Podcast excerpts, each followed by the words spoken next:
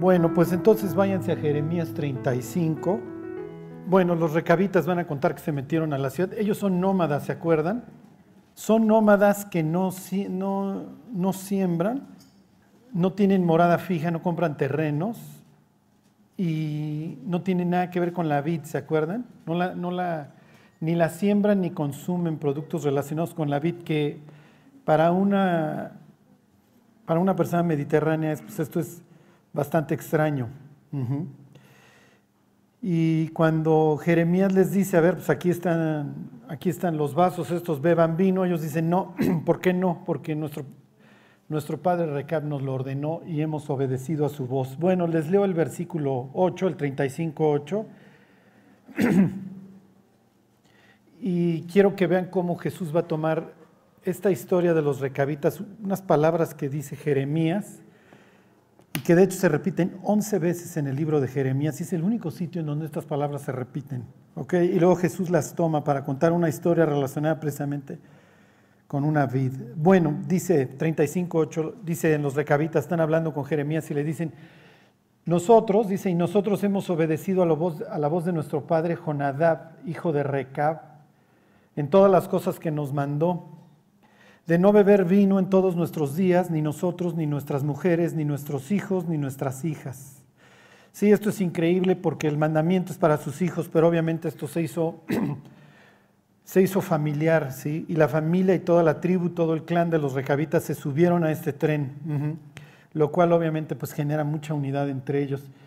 Dice el 9, y de no edificar casas para nuestra morada y de no tener viña, ni heredad ni cementera. Moramos pues en tiendas y hemos obedecido. Fíjense cómo arranca el versículo 8, se los vuelvo a leer, y nosotros hemos obedecido.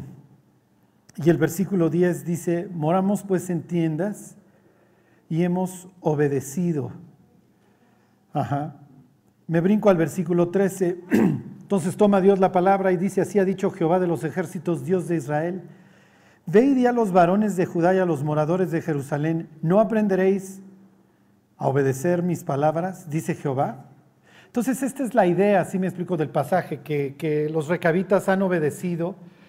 Miren, mandamientos que los israelitas no tienen. los israelitas no tienen el mandamiento de ser nómadas, aunque sí deben de ver su vida como peregrinos, porque nuestro paso por esta vida es pasajero no tienen la obligación de no plantar viñas y no tienen la obligación de no poseer tierras, al contrario, ¿sí? ellos pues tienen esta obligación de someter esta tierra que Dios les ha dado, librarla del caos e imponer el orden. ¿sí? Bueno, eh, dice versículo 14, fue firme la palabra de Jonadab, hijo de Recab, el cual mandó a sus hijos que no bebiesen vino y no lo han bebido hasta hoy, otra vez por obedecer. La palabra en hebreo es por escuchar, por oír, por, oír el mandamiento de su padre. Y yo os he hablado a vosotros desde temprano y sin cesar, y no me habéis oído. ¿Ok? Aquí está este tema desde temprano y sin cesar que se repite 11 veces en el libro de Jeremías. Eh, miren, hace rato pues la alabanza que cantó Rafa era muy pues muy bonita. Yo le, yo le quería pedir a Rafa que cantara esta rola de y nos dieron las 10 y las 11, las 12. Sí, porque es el tema de Jeremías, ¿sí me explico? O sea, te aviso una, dos, diez, vamos en la 15, en la 20 y los israelitas simple y sencillamente no escuchan a Dios. ¿Y por qué no lo escuchan? Porque dicen, esto es Jerusalén, aquí está el templo, o sea, ¿qué importa? Jamás nos va, jamás nos va a pasar nada. Así como el ser humano cree que por sus ideas, su religión, su filosofía, no va a tener que pagar eventualmente por sus faltas. bueno, eh, ¿dónde nos quedamos? Ok, el versículo 15.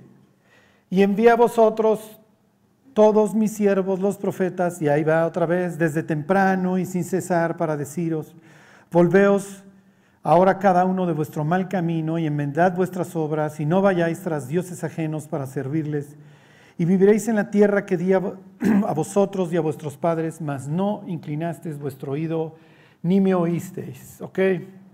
Entonces la idea de Dios a través de sus profetas una y otra vez era vuélvanse, vuélvanse para que ustedes posean la tierra, para que reciban todas las promesas, pero los israelitas nunca quisieron escuchar a los profetas. ¿sí? Cuando, cuando uno de los discípulos de Jesús, bueno, este no era de los doce, este Esteban, ¿se acuerdan? Uno de los diáconos en la iglesia primitiva está predicando. Una de las cosas que le pregunta a sus paisanos es, ¿a cuál de los profetas no persiguieron vuestros padres? Y yo creo que después de hacer la cuenta, ¿se acuerdan? Lo apedrearon y lo mataron. Bueno, ok.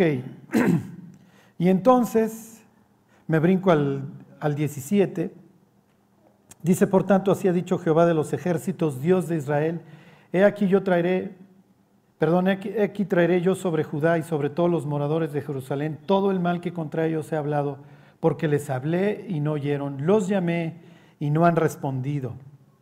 Y viene la promesa a los recabitas, y dijo Jeremías a la familia de los recabitas, así ha dicho Jehová de los ejércitos, Dios de Israel, por cuanto obedecisteis al mandamiento de Jonadab vuestro padre, y guardasteis todos sus mandamientos, e hiciste conforme a todas las cosas que os mandó, por tanto así ha dicho Jehová de los ejércitos, Dios de Israel, y aquí está la promesa, no faltará de Jonadab, hijo de Recab, un varón que esté en mi presencia todos los días. Viene la presencia por la obediencia y les leo tantito, les leo nada más el 18, ahorita les, les transmito lo que les quiero decir en este día, ¿sí? y eso es el tiempo, el momento, las oportunidades que Dios nos da. Fíjense, dice el versículo 18, se los vuelvo a leer, y dijo Jeremías a la familia, eh, la, la palabra en hebreo familia es mishpaja, eso quiere decir familia, pero la, palabra que tiene ahí no es, no es este, mishpacha, es bait, es la casa.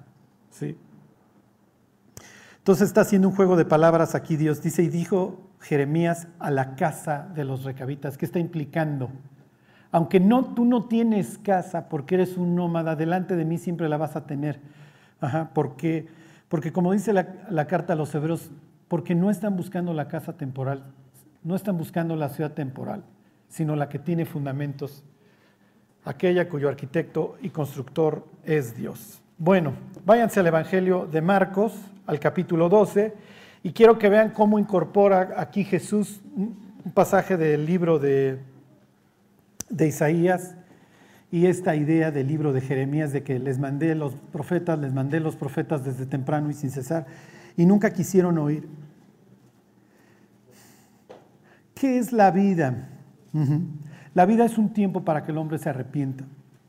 La vida es una oportunidad que se le da al ser humano para que se arrepienta. Eso es la vida. Si en el Inter, mientras nos morimos, fuiste arquitecto, albañil, tragafuegos, este, banquero, lo que tú quieras, es total y perfectamente irrelevante, no importa. Porque al igual que los recabitas, somos nómadas sobre esta tierra. No, no, no tenemos nada que nos podamos llevar, ¿sí me explico? A menos de que sea una persona muy extravagante, nunca van a ver la, carroza fúnebre seguido de las mudanzas Go, ¿sí me explico? O sea, nadie lo entierra, mucho menos, imagínense, lo permitirían los herederos, ¿no? Hoy en día todavía sigue calientito el cadáver, ya están matando las familias por lo que dejó el cuate, ¿no? Entonces, todo lo que tenemos, les tengo noticias, ya lo perdimos. Ajá. No tenemos nada que vayamos a conservar, pero los seres humanos vivimos como si fuéramos a vivir en esta tierra toda la vida y no es cierto, este no es el destino final. Y cuando los cristianos estemos en nuestro lecho de muerte, lo único que nos va a interesar es qué me estoy llevando, porque si nos llevamos, ¿eh? nos llevamos los frutos que permanecen para la vida eterna. Eso sí nos vamos a llevar. Y qué horror llegar al fin de la vida y decir, no le llevo nada al maestro, no llevo nada. No hay una sola recompensa, una sola corona que yo pueda echar delante de sus pies. Desperdicié mi vida, la perdí. Y todas las oportunidades que como Dios le da a su pueblo Israel, nos va dando Dios a nosotros a lo largo de nuestra vida. No solamente en nuestra incredulidad, cuando nos está busque y busque y busque, porque eso es lo que hace Dios. O sea, la Biblia dice que nosotros le amamos a Él. ¿Por qué? ¿Se acuerdan? Porque Él nos amó primero. Ahí está Dios en la búsqueda, en la búsqueda constante del ser humano. Como lo, como lo cantaban ahorita en la alabanza, atráeme. Es un versículo del cantar de los cantares, atráeme. En pos de ti correremos, ahí está Dios. Dice Jesús, y yo si fuere levantado de la tierra, todos atraeré a mí mismo. Y luego aclara Juan, dando a entender la clase de muerte que iba a llevar, porque Jesús atrae a la humanidad desde, desde un poste, ¿sí me explico? Donde está, donde está siendo castigado y torturado por nuestras faltas. Y de ahí a buscar al ser humano. Ya pagué tu deuda, no la tienes tú que pagar, no te tienes que ir al infierno, lo único que tienes que hacer es, pues sí, te tienes que volver de tus malos caminos, tienes que renunciar a ellos. Y es la oportunidad, toda la oportunidad. Y cuando nos convertimos, a veces no dejamos de jugarle al bueno. ¿eh? Pensamos todavía que el hombre puede andar sobre brasas sin, sin arder. Estaba una vez un señor que se dedicaba a la prostitución, corriendo en el gimnasio, y en la televisión ve a un predicador. Y entonces dice, ah, caray, este es mi cliente. Ajá, aunque ustedes no lo crean. Y entonces habló a la señora del talk show, que obviamente ni tarda ni perezosa, como Mr. Miyagi, ajá, y mandó traer a este cuate. Y en Estados Unidos, en cadena nacional, cuéntanos tu historia y quién es tu cliente.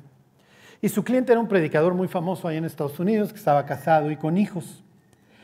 Lo que les quiero resaltar de la historia no es que tan bajo puede caer un cristiano, porque las carnes son las carnes, o sea, cuando nosotros descuidamos nuestra vida no sabemos dónde podemos acabar, porque la carne no tiene frontera, ¿sí me explico? Cuando uno lee los mandamientos, las prohibiciones en la Biblia, las prohibiciones sexuales, uno dice, oye Dios, pero es que esto está súper grotesco, y dice Dios, sí, porque esa es tu naturaleza. Si tú no velas por tu vida, en esto puedes acabar. O sea, puedes acabar haciendo un escándalo y muchísimo daño y tropezar a muchas personas y desalentar a, a otras tantas, ¿no? Como le habrá pasado a este hombre.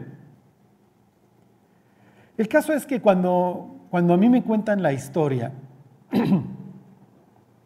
en lo único que me pongo a pensar es la cantidad de oportunidades que habrá tenido este señor, si se entiende, en donde Dios le dijo, párale mi cuate. Y si aquí le paras, yo tapo tus faltas, tu vida continúa, conservas tu ministerio, conservas tu familia, conservas todos estos tesoros que yo te he ido dando.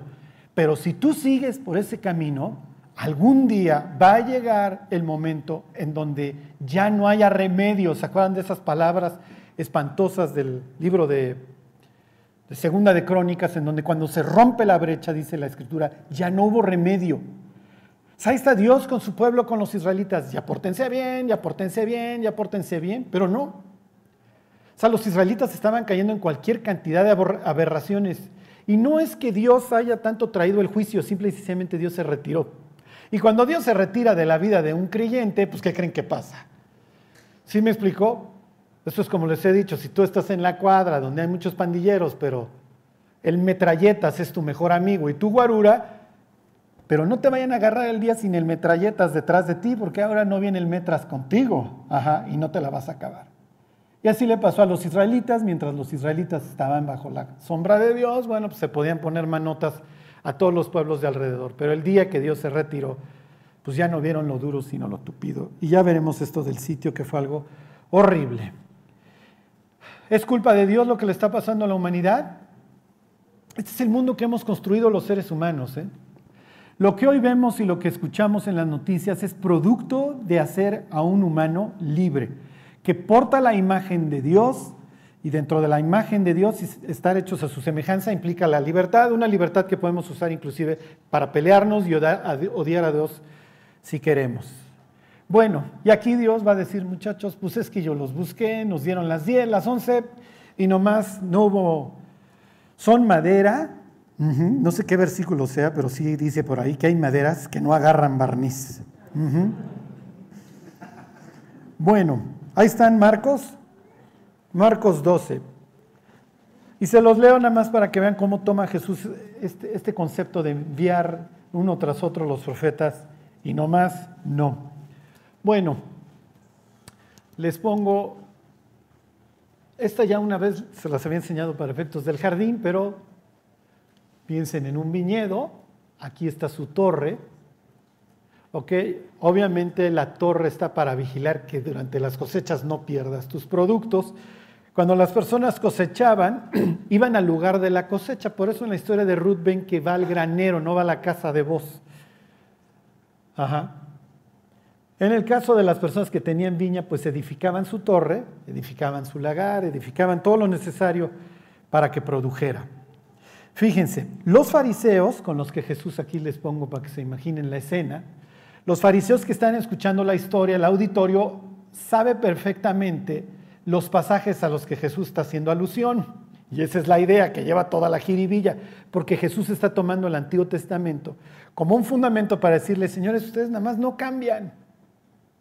Al siguiente día le iba a decir Jesús a este mismo auditorio, vosotros llenad la medida de vuestros padres, o sea, son iguales, porque ustedes dicen, si hubiéramos vivido en la época de los profetas, no hubiéramos sido cómplices de su sangre, dice Jesús, ustedes llenan la medida y están exactamente iguales, en dos días me van a estar matando. Bueno, dice el 12.1, entonces comenzó Jesús a decirles por parábolas, un hombre plantó una viña, número uno, la cercó de vallado, número dos, número tres, cavó un lagar, Número cuatro, edificó una torre. Ok, todo, todo lo que había que hacer, dice, y la arrendó a unos labradores y se fue lejos. ¿Ok? Hasta ahí, sin que vean los numeritos de abajo, ¿quién se acuerda qué pasaje está citando Jesús? Y está haciendo una cita prácticamente textual, ¿eh? Ajá. ¿Qué número? A ver, váyanse a Isaías 5. ¿Se acuerdan cuando Jesús entra al templo y dice, mi casa será llamada casa de oración a todas las naciones? Ahí está citando a Isaías. Más vosotros la habéis convertido en cueva de ladrones. Ahí está citando a Jeremías.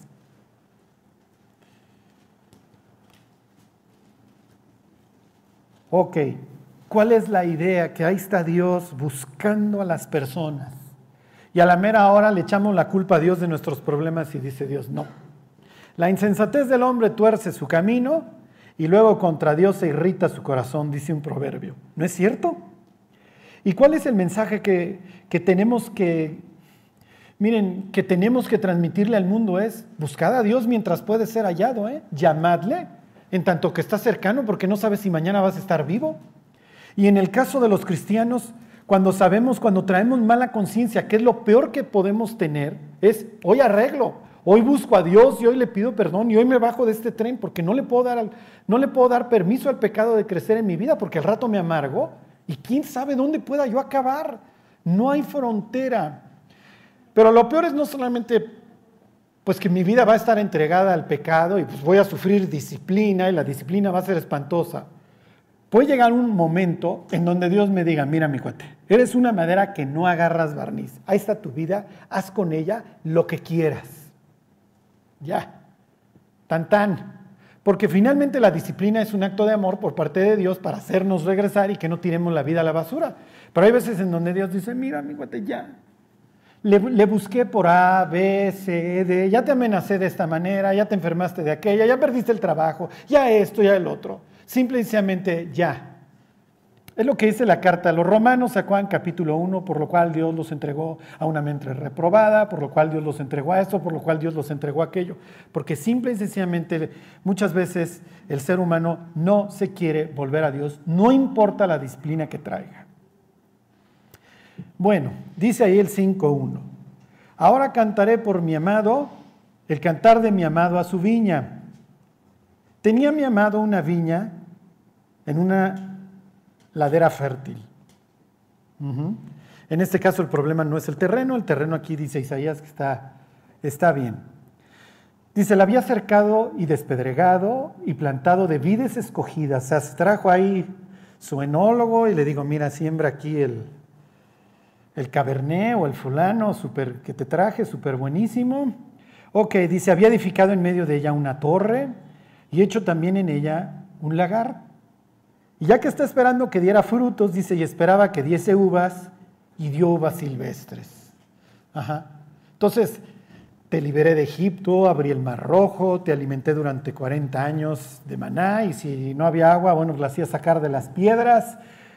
Te traje a la tierra prometida, la conquistaste, te volviste putrimillonario, engordaste, y una vez que llegaste hasta acá y ya no tuviste necesidad de mí, nos vemos Dios, yo sé que tú me trajiste aquí con un propósito y un fin, pero ya, ya se acabaron mis problemas, ya no te necesito más.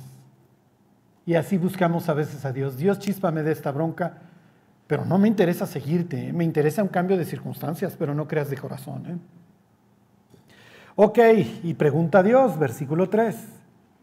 Ahora pues, vecinos de Jerusalén y varones de Judá, juzgad ahora entre mí y mi viña.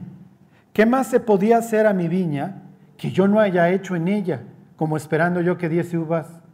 Ha dado uvas silvestres. Os mostraré pues ahora lo que haré yo a mi viña. Le quitaré su vallado y será consumida. Aportillaré su cerca y será hollada. Haré que quede desierta. No será podada ni cavada y crecerán el cardo y los espinos. Y aún a las nubes mandaré que no derramen lluvia sobre ella. Y aquí viene una explicación. Casi casi le dice a sus paisas. Miren mis cuates. Si no la habían entendido, este es el fin. Esta es la moraleja. Ciertamente la viña de Israel Perdón, ciertamente la viña de Jehová de los ejércitos es la casa de Israel, y los hombres de Judá, planta deliciosa suya, esperaba juicio, y aquí vileza, justicia, y aquí clamor. Ok, regresense a la historia. Esto es lo peor. Cuando las personas abren sus ojos en el infierno es, Dios, qué injusto eres. Y luego las personas dicen, es que como un Dios de amor puede mandar a las personas al infierno. No, no, no, no. O sea, los seres humanos, para variar, nos volvemos a equivocar. Los seres humanos van al infierno por sus pecados, porque todos hemos robado, todos hemos mentido, todos hemos codiciado, y no puedes construir un destino eterno con el hit parade. Ahorita lo vemos. O sea, Dios dice, no, no, no, no, espérame, te estoy mandando al infierno por tus pecados, pero no te tenías que ir. Te fuiste al infierno a pesar de la cruz, a pesar de mi amor, a pesar de que te busqué, pero te gustaban tus caminos. Te gustaba el infierno, era tu preferencia. Y hay personas que hoy pudieras arrancar del infierno, las metes al cielo y dirían, no, regrésame. O sea, la neta, si se trata de esto, si se trata de humillarme, si se trata de que tengo que reconocer que mis caminos no son los buenos, si tengo que reconocer que tú estás en el cielo y yo estoy en la tierra, no estoy dispuesto. La otra vez fui a una boda, a la, celebración religiosa. Y antes de la boda, bueno, pues ahí están las gentes platicando puras iniquidades, puras groserías, puro albur, que si fulana trae el vestido X, que si me engana, etc. Y luego los ves pasar así después de la comunión. ¿Qué piensa Dios? Olvídense lo que uno pueda pensar. ¿Sí me explicó? Ay, mi cuate, te estoy viendo. ¿Crees que soy ciego? Conozco tus caminos y tus pensamientos. Y lo que necesitas no es una ceremonia religiosa. Como dice el libro de Joel, déjense estar arrancando las prendas, arránquense el corazón, reconozcan sus faltas. Es lo que Dios está buscando. Bienaventurados los pobres, ¿se acuerdan la palabra griega? Los miserables en espíritu, porque de ellos es el reino de los cielos. Bueno, ¿en qué acaba esta historia aquí que cuenta Jesús? Versículo 2. Y a su tiempo envió un siervo, 12.2, ahí están, a los labradores para que recibiera de estos el fruto de la viña. Oh, Dios está esperando el fruto. Pues sí, pues es su tierra, ya le costó trabajo, ya hizo todo lo que tenía que hacer, la labró, puso su torre, su lagar, etcétera, etcétera. Mas ellos tomándole le golpearon y le enviaron con las manos vacías. Volvió a enviarles otro siervo pero apedreándole le hirieron en la cabeza y también le enviaron afrentado. Volvió a enviar a otro. Y a este mataron y a, otros muchos golpeando y matando a otros. Ok, el caso es que le va como en feria a todos estos que van por el fruto.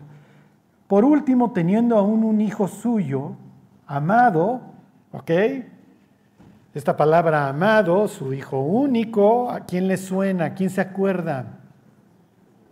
Esta expresión está en el Antiguo Testamento. ¿No me rehusaste a quién se acuerdan? Sí, a Isaac. Entonces, Jesús está trayendo también el Génesis 22 a la historia. Entonces dice, les mandó a su hijo amado. Lo envió también a ellos diciendo, tendrán respeto a mi hijo. Mas aquellos labradores dijeron entre sí, este es el heredero, venid, matémosle, y la heredad será nuestro. Y tomándole le mataron y le echaron fuera de la viña. Ok, acuérdense, esto lleva toda la jiribilla porque Jesús es matado afuera de la ciudad. Ajá. Esta historia la cuenta Jesús dentro de, los dentro de la fiesta de la Pascua, entre el día 10 y el día 14, y el día 14 había que matar al cordero. Entonces, cuando Jesús se ha conducido por los gentiles, porque así conducían al cordero en otra fiesta en la expiación, por manos de un gentil, que decían, no, no, no, no, que lo que lo conduzca, el que lleva todos nuestros pecados, un gentil, y lo conducían fuera, obviamente fuera de la ciudad, y lo aventaban a un barranco. Imagínense los fariseos que están diciendo, ay, ay, ay, este señor nos contó que lo mataban y lo echaban fuera de la viña. Ok. Bueno, dice versículo 9, ¿qué hará pues el señor de la viña? Vendrá y destruirá a los labradores y le dará su viña a otros. ¿Quiénes son aquellos otros?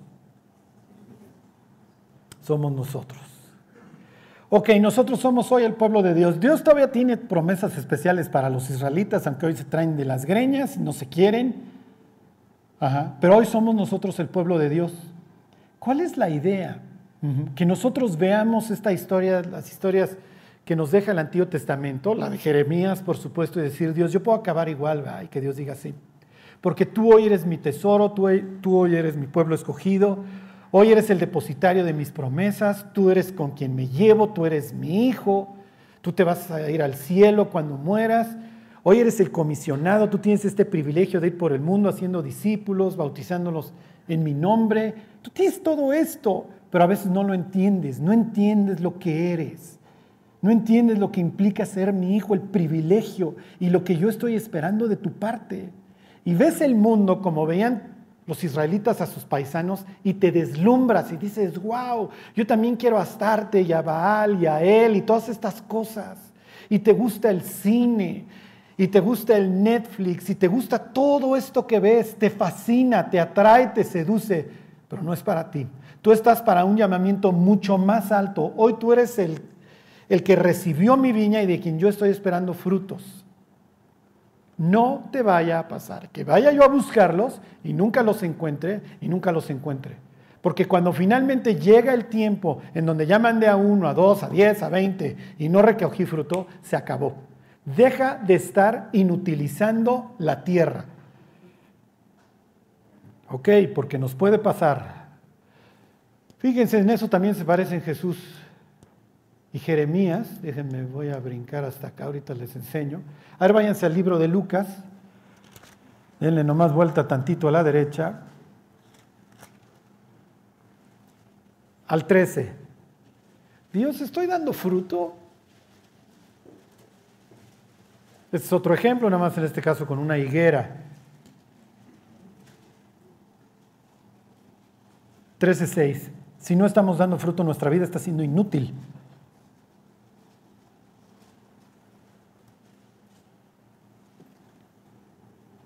Ok, 13.6, ahí están. Dijo también esta parábola. Tenía un hombre una higuera plantada en su viña y vino a buscar fruto en ella y no lo halló. Y dijo al viñador, he aquí hace tres años que vengo a buscar fruto en esta higuera y no lo hallo, córtala. ¿Para qué inutiliza también la tierra? Él entonces respondiendo le dijo, Señor, déjala todavía este año hasta que yo cabe alrededor de ella y la abone. O sea, déjame darle otra oportunidad, la última, Señor. Le voy a echar más ganas aquí alrededor, a ver si algo le saco. Y si diere fruto, bien. Y si no, la corto. Y si no, adiós.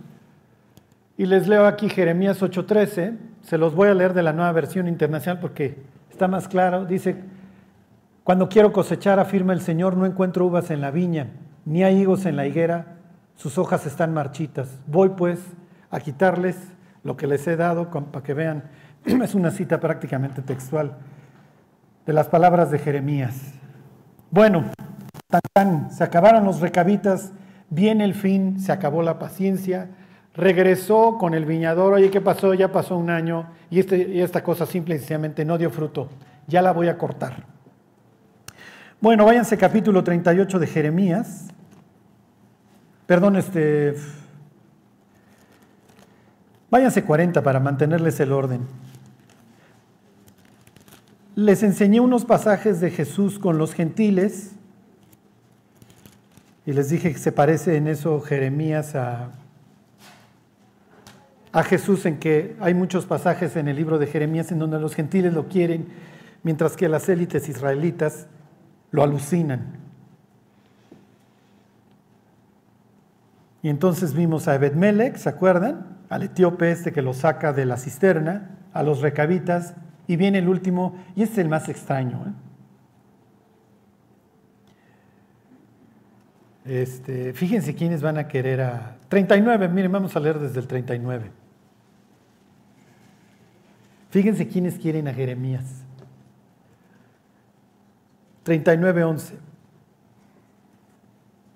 Y Nabucodonosor había ordenado a Nabuzaradán, capitán de la guardia, cerca de Jeremías, diciendo, tómale y vela por él y no le hagas mal alguno, sino que harás con él como él te dijere. Envió por tanto Nabuzaradán, capitán de la guardia, y Nabuzaradán el, el Rapsaris, Nergal Saracer, el Rabmac y todos los príncipes del rey de Babilonia, este Nargal y todos esos son, son títulos, y el Rapsaris, el Rabmac, etc. Enviaron entonces y tomaron a Jeremías del patio de la cárcel y lo entregaron a Gedalías, hijo de Aicam, hijo de Safán, para que lo sacase a casa y vivió entre el pueblo. y ahí anda Jeremías después de la conquista. ¿Qué es lo que sucede después de la conquista? Pues que obviamente están, eh, miren, es así de cruel, están clasificando a las personas. Ajá.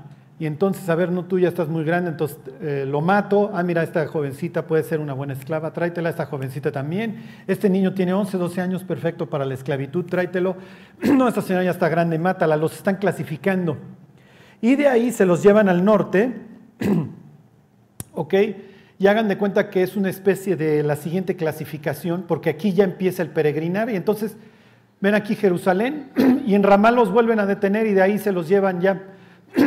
Ramá es una ciudad estratégica, ya no me detengo, pero ahí en, que es Segunda de Reyes 15, dice que el rey del norte, hacía algunos siglos, había tomado Ramá para sitiar al, al reino del sur, porque es una ciudad estratégica, ¿ok? para efectos del comercio y de andar trayendo y llevando cosas. Y entonces, bueno, pues ahí están clasificando. Y a Jeremías se lo llevan total a Babilonia. Se ve que alguien lo encontró, algún oficial babilonio. A ver, ¿tú qué estás haciendo? Yo, yo sé Jeremías el profeta. A mí me importa un comino. Te me largas. Ok. Ahora sí, capítulo 40.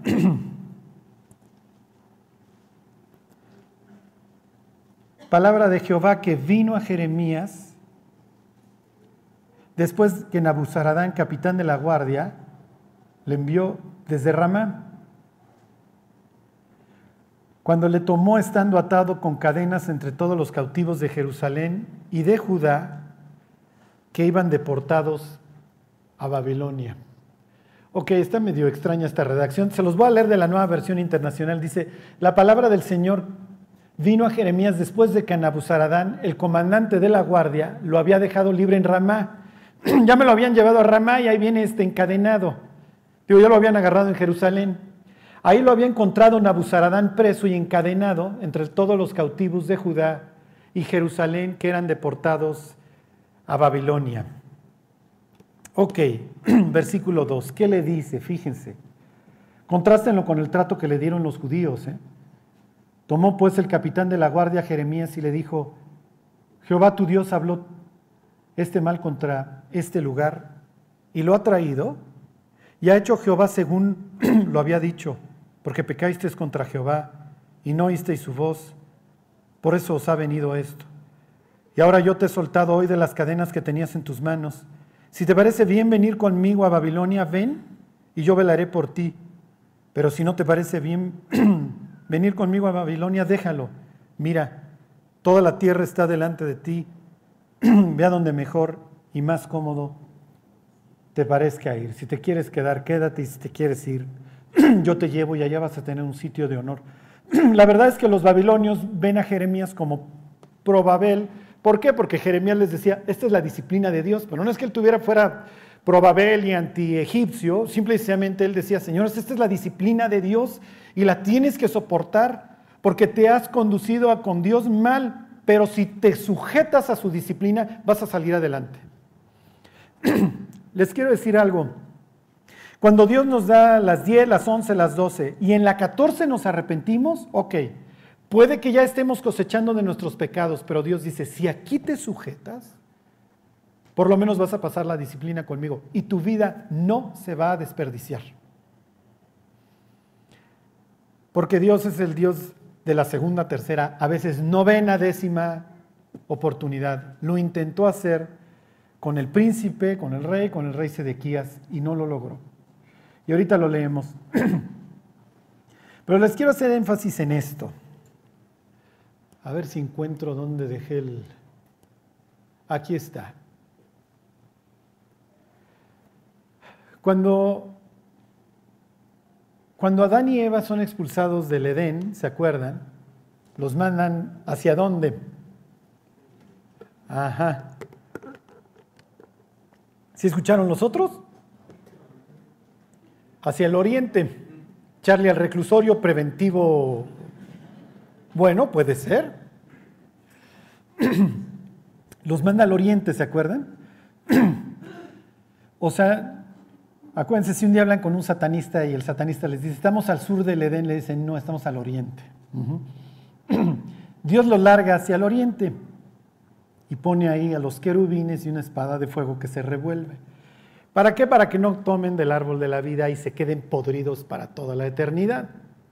La idea es, te largo del oriente, te largo al oriente, me toca esperar a que te mueras para que esta putrefacción que traes la pueda yo remover de ti, es como remover una infección, esta inclinación hacia el mal, y te, voy, y te vuelvo, te restituyo un cuerpo perfecto. Claro, no es de gratis, voy a tener que dar mi vida por la tuya, voy a tener que matar a mi hijo, pero vas a estar revestido de Cristo, que para toda la eternidad volverás a ser perfecto, etcétera, etcétera.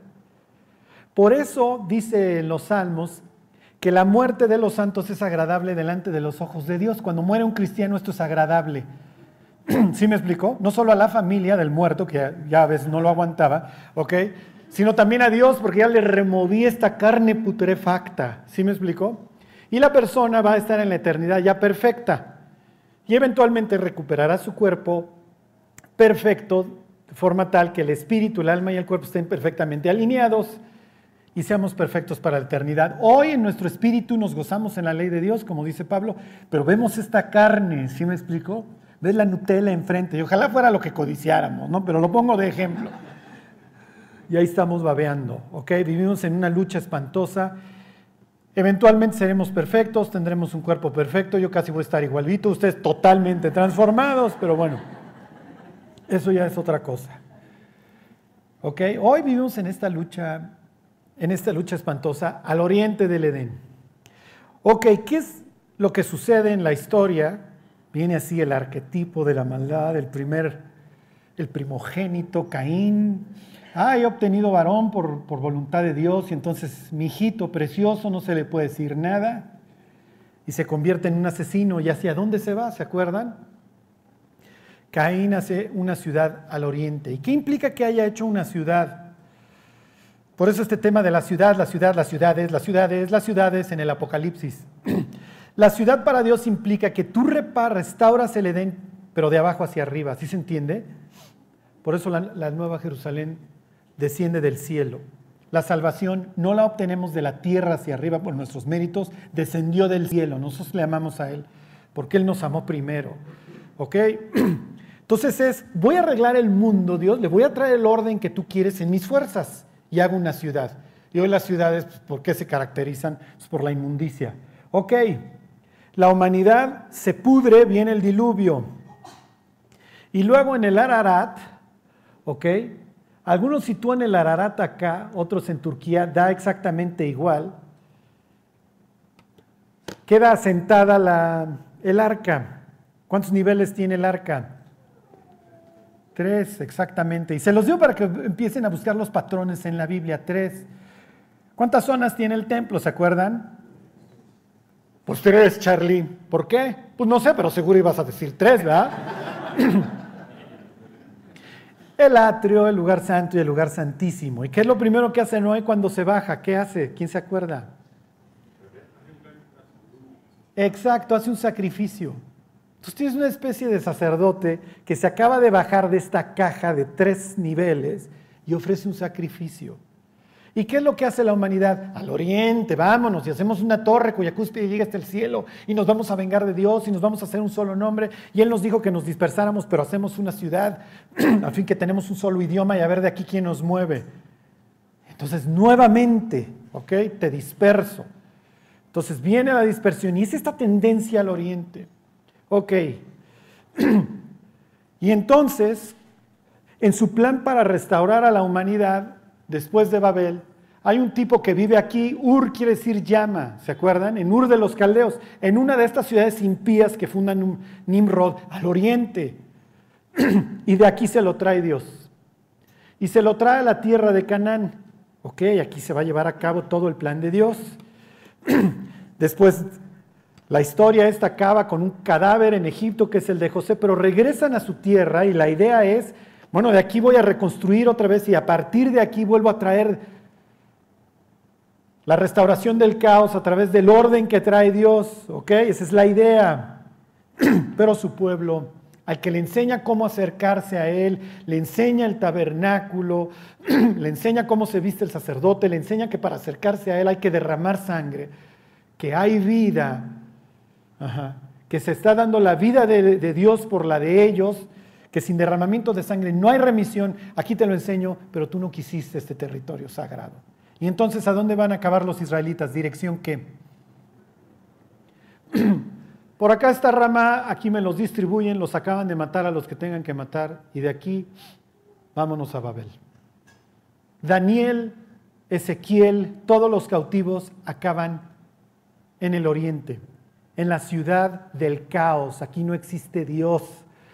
Aquí está Bel, aquí está Nebo, aquí tal vez te llamas Ananías, me importa un comino, aquí te llamas Daniel, me importa un comino, te cambio el nombre y te pongo Abed-Nebo, ¿sí? el siervo de Nebo, te pongo Belsasar como mi dios Bel, o te pongo Mardoqueo como mi dios Marduk, y te llamas Hadassah, te felicito, pero ahora te llamas Esther, te llamas Ishtar, como, como mis dioses.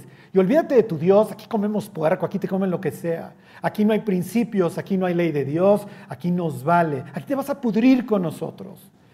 Y esa es la idea, que te asimiles, que te vuelvas como nosotros. Por eso es que ustedes leen en el libro de Daniel que Daniel prefiere la muerte antes que dejar de orar tres, tres veces al día hacia su tierra porque quiere regresar, porque esa era la promesa. Pero si de la tierra de tu cautividad tú oras hacia este pueblo, hacia esta ciudad, yo te voy a hacer regresar. Pero no te voy a dejar sin castigo, te voy a llevar al desierto y ahí voy a litigar contigo, dice el libro de Oseas. Voy a hacer que pierdas todo, que regreses al desierto, que regreses a dónde? ¿Qué dirían? Babel, ¿qué implica? Que regreses al caos. Te voy a permitir que tu vida se vuelva otra vez caótica, que ya no sepas qué hacer con ella. y se nos tiene que morir el familiar, tenemos que perder el trabajo, nos tienen que decir que tenemos cáncer, nos tiene que venir lo peor o llegar a un punto en donde ya no soportamos la depresión para que alcemos nuestros ojos al cielo. Si no, no lo hacemos. Los israelitas son un prototipo del hijo pródigo al grado que Jesús usa tal cual un versículo de Primera de Reyes en donde Salomón cuando está orando y fundando el templo dice, si tu pueblo fuere sacado de su tierra por haberse rebelado contra ti y volvieren en sí, ¿se acuerdan que el hijo pródigo en la posilga dice Jesús tal cual? Mas volviendo en sí, ¿cuántos jornaleros hay en la casa de mi padre y yo aquí perezco de hambre? Esto haré, me levantaré y regresaré a la casa de mi padre. Obviamente está hablando del exilio. Y me dirigiré a él y le diré, Padre, he pecado contra el cielo y contra ti, no soy digno de ser llamado tu hijo. Hazme como a uno de estos tus jornaleros. Porque eso fueron los israelitas de regreso a su tierra. Se convirtieron en los jornaleros y en los esclavos de las naciones que los conquistaron. Ya lo veremos en Daniel 2. Pero bueno, los israelitas, después del exilio, después de esos 70 años, volvieron en sí que no nos pase, no nos tiene que pasar, que tengamos que tocar fondo para decir, Dios, tengo que regresar contigo, mi vida estaba contigo, pero acabé en el oriente y no sé ni cuándo. Y piensen en las escenas en Ramá y mm, la última clasificación, no, este mátalo, ya este ya no va a llegar. Y de ahí, descalzos y desnudos, los que se mueran en el camino. Les ponían garfio Obviamente, pues no le armes de jamón, ándale, ya nada más un jalón y las personas no se podía quejar el esclavo. Y si ya no puede seguir caminando, bueno, pues ahí lo matan en el camino y se quedó. Y estar pensando toda la gloria que tuvimos, las advertencias que nos daba el loco ese todo el tiempo, y siempre lo aborrecimos. ¿Qué están pensando las élites, los jóvenes que la libraron?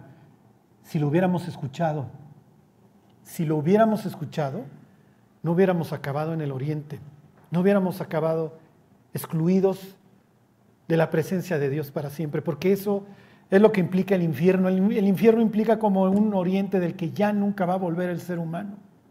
Y eso es lo peor del infierno, que el ser humano se mantendrá excluido de la presencia de Dios para siempre. ¿Se imaginan qué será ver a Dios que te condene?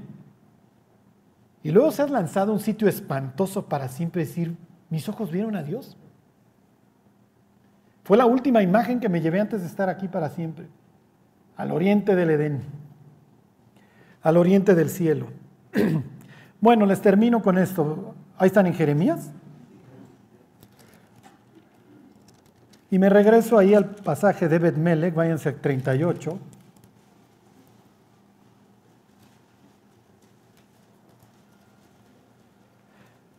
Sacan a Jeremías de la cisterna esto es unas semanas antes de la escena de la caída, ¿eh? acuérdense, ya, ya no hay agua en la cisterna, ya, ya la supervivencia.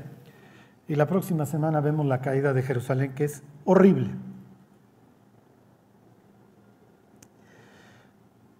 Bueno, miren, les leo desde el 13 para que se acuerden. 38-13 dice, de este modo sacaron a Jeremías con sogas y lo subieron de la cisterna y quedó Jeremías en el patio de la cárcel. Después envió el rey Sedequías se hizo traer al profeta Jeremías a su presencia en la tercera entrada de la casa de Jehová y dijo el rey a Jeremías, te haré una pregunta, no me encubras ninguna cosa. Y Jeremías dijo a Sedequías, si te lo declarare, ¿no es verdad que me matarás? Y si te, y si te diere consejo, ¿no me escucharás? ¿A quién le suena?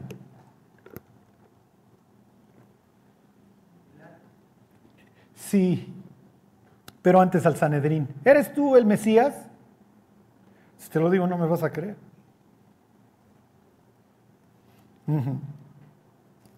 Y los fariseos, los saduceos no leían los profetas. Por lo menos no creían en ellos, pero los fariseos están ahí en el Sanedrín, entienden perfectamente la respuesta de Jesús ese día. Mira, si te contesto ah, no me vas a creer, si te contesto B tampoco. Versículo 16, y juró el rey Sedequías en secreto a Jeremías diciendo, vive Jehová, que nos hizo esta alma, que no te mataré, ni te entregaré en mano de estos varones que buscan tu vida. Entonces dijo Jeremías a Sedequías, así ha dicho Jehová, Dios de los ejércitos, Dios de Israel, si te entregas enseguida a los príncipes del rey de Babilonia, tu alma vivirá. Y esta ciudad no será puesta a fuego, y vivirás tú y tu casa. Fíjense lo que le está diciendo al cuarto para el ratito. Sedequías ya sabe que hay un loco en Babilonia que se llama Ezequiel diciendo que no va a haber Babilonia. ¿Ok? Jeremías dice que lo van a matar, que van a matar a Sedequías y a toda su familia y a todas las élites. Y por ahí hay un loco, Ezequiel es el que profetiza, eh, ¿cómo les diré? Concretamente que, que, no va a haber, que no va a haber la ciudad, o sea, que le van a sacar los oclayos. Y le dice, pero si tú te entregas, la cantidad de cosas que vas a salvar. La ciudad no va a ser destruida, ya salió el rey, ya salió con la bandera blanca, ya salieron las élites, perdónanos, te van a llevar a Babilonia. Allá quién sabe qué, pero vas a, salvar el pellejo tú y tu familia. Al rey anterior de Sedequías, que duró tres meses, eventualmente lo van a poner de vicepresidente en Babilonia, le van a dar un sitio de honor por haberse entregado decir, ya me porté mal, ni modo, aquí le paro. Ok, ahora, se los voy a volver a leer y como si estuviera Jeremías diciendo a cada uno de nosotros, ¿ok? Y por favor piensen en sus hijos. Piensen en sus hijos. Cuando leo este pasaje me dan ganas de sacar foto a los niños allá abajo y, y ponérselas acá. Dice el 17, entonces dijo Jeremías a Sedequías, así ha dicho Jehová de los ejércitos, Dios de Israel, si te entregas enseguida, y aquí no, no es a los príncipes del rey de Babilonia, aquí es a Cristo, tu alma vivirá. Y ahora piensa en tus hijos, y esta ciudad no será puesta a fuego, y vivirás tú y tu casa. Yo sé, y lo tengo clarísimo, que si yo un día me pongo a fornicar, va a ser como la reconstrucción de Jericó, en donde dice Josué, el que reconstruya Jericó va a ser al costo de sus hijos, a coste de sus hijos. Y yo sé que mis hijos me dirán, ¿cuál Dios? Ya parece que. Pues, ¿Cuál Dios, papá? Estuvo muy acá y tus chistoretes los domingos, muy acá, ¿no? Pero mucho ruido y pocas nueces. Y si mis hijos acabaran en el infierno, o alguno de ellos, si me explicó, yo diría, porque yo tuve la oportunidad de entregarme. Yo tuve la oportunidad de ver el sitio y decirle, Dios, aquí me bajo de esto. Medítenlo porque nuestra vida a veces se nos hace muy liviana. Y pensamos que ser hijos de Dios, bueno, pues qué padre, ya soy hijo de Dios, pero Dios está esperando una conducta de nosotros distinta a la del mundo. Dios abomina el oriente. Charlie, ¿qué es oriente para mí hoy? Para ti oriente hoy es Netflix. No, Charlie, no me digas, sí, puro mundo, puros principios del mundo, pura repugnancia. Y por eso las iglesias hoy viven en el oriente, lo imitan, tienen lo mismo, es exactamente igual. Si le, si le, quitas el sonido a la iglesia, a muchas iglesias hoy, y pones al mundo, es lo mismo. Las mismas caras, la gente bonita. Yo no sé por qué aquí me tocaron los puros feos en mi iglesia, Dios. Y los prangan. O sea, ¿qué pasó? Yo quería una iglesia hermosa como las de acá. Ahí están todas las chavas súper guapas y los cuates todos. Sus mandíbulas bien afiladas y el pelo le sale desde acá. Aquí puros calvo. O sea. Sí, sí, oriente, oriente, principios repugnantes ante Dios. ¿Qué me importa el mundo? El mundo está destinado a la destrucción. ¿Qué me importa Jerusalén? Si ahí vivía yo, pero hicieron de mi oficina un desastre, un asco. Y adiós muchachos, adiós, se me largan al oriente y disfrútenlo. ¿Les gusta el puerco? Bueno, ahí se van a atascar. ¿Les gusta la fornicación? Olvídense, ahí están todos los canales. ¿Les gusta el alcohol? A raudales, ahí lo van a encontrar en Babilonia, en el oriente. Pero si quieren vivir acá, aquí van a dar fruto. Porque aquí ustedes van a tener, junto con la responsabilidad, que sí la tenemos, el privilegio, y van a ser mis hijos. Mirad cuál amor nos ha dado el Padre que seamos llamados hijos de Dios. Por eso el mundo no nos conoce, porque no le conoció a Él. Y cuando vemos estas iglesias ahí, hipsters y eso, oye Charlie, pero se atascan, sí, ellos son del mundo, por eso el mundo los oye. Si vosotros fuerais del mundo, el mundo amaría lo suyo. Y dice Jesús, antes yo os escogí para que llevéis fruto y su fruto permanezca. Nosotros somos hijos de Dios. Y Dios está esperando una conducta de nosotros distinta porque nos quiere dar el privilegio de servirlo. ¿Se imaginan el privilegio de llegar al cielo y que alguien te diga, oye, gracias, es que pues, tu vida, tu ministerio, lo que sea, me alentó? Me dieron ganas de leer la Biblia nomás de escuchar. Ah, caray, dejé el libro vaquero y otras cosas. El mundo está destinado a perecer. No pongan sus ojos en él, porque hoy el cristianismo está totalmente infiltrado, hasta las arracadas así de mundo, porque lo tenemos en la palma de la mano. Entonces tengo que hacer cosas para atraer a las personas y les tengo que hacer como si, como si fuera esto. Nuestras armas, las armas de nuestra milicia no son carnales, ¿se acuerdan? Sino poderosas en Dios para la destrucción de fortalezas contra todo lo que se levanta contra el conocimiento de Dios. Y no vamos a ganar a las almas a través de medios carnales, no sirve. Lo hacemos a través de todas estas advertencias de la Biblia de Dios, de un Dios que ama profundamente al hombre y sabe que le están viendo la cara a su creación. El diablo es el mejor director de cine y es el mejor contador de historias. No hay nadie mejor que él, es el súper seductor y sabe cómo presentarnos la historia y cómo te pico para el siguiente capítulo y no leas la Biblia y no pases tiempo con tu Dios y métete todos estos principios asquerosos para que el día de mañana se te haga fácil fornicar y codiciar y ser como el mundo. Púdrete con mi mundo, púdrete en el oriente. No.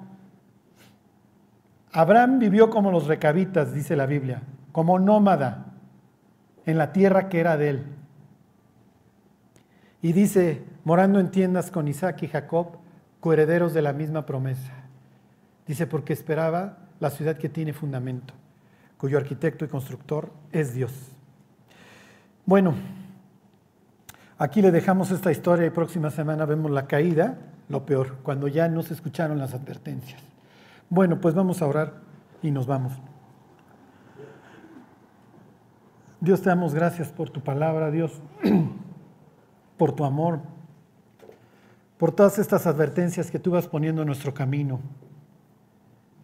Queremos responderte, Dios, queremos responder a tu amor. Ayúdanos, Dios, a no ser negligentes, ni necios, ni tercos, Dios. Enséñanos, Dios, a caminar contigo y a encontrar todos esos tesoros que tú tienes para nosotros en tu vida. Te damos gracias por la sangre que derramaste ahí en la cruz, Dios la que nos salvó y nos purificó y hoy nos ha dado una nueva vida y una nueva esperanza. Que nuestra esperanza, Dios, no esté en un mundo que está a punto de quemarse, sino en ti. Te lo pedimos por Jesús. Amén.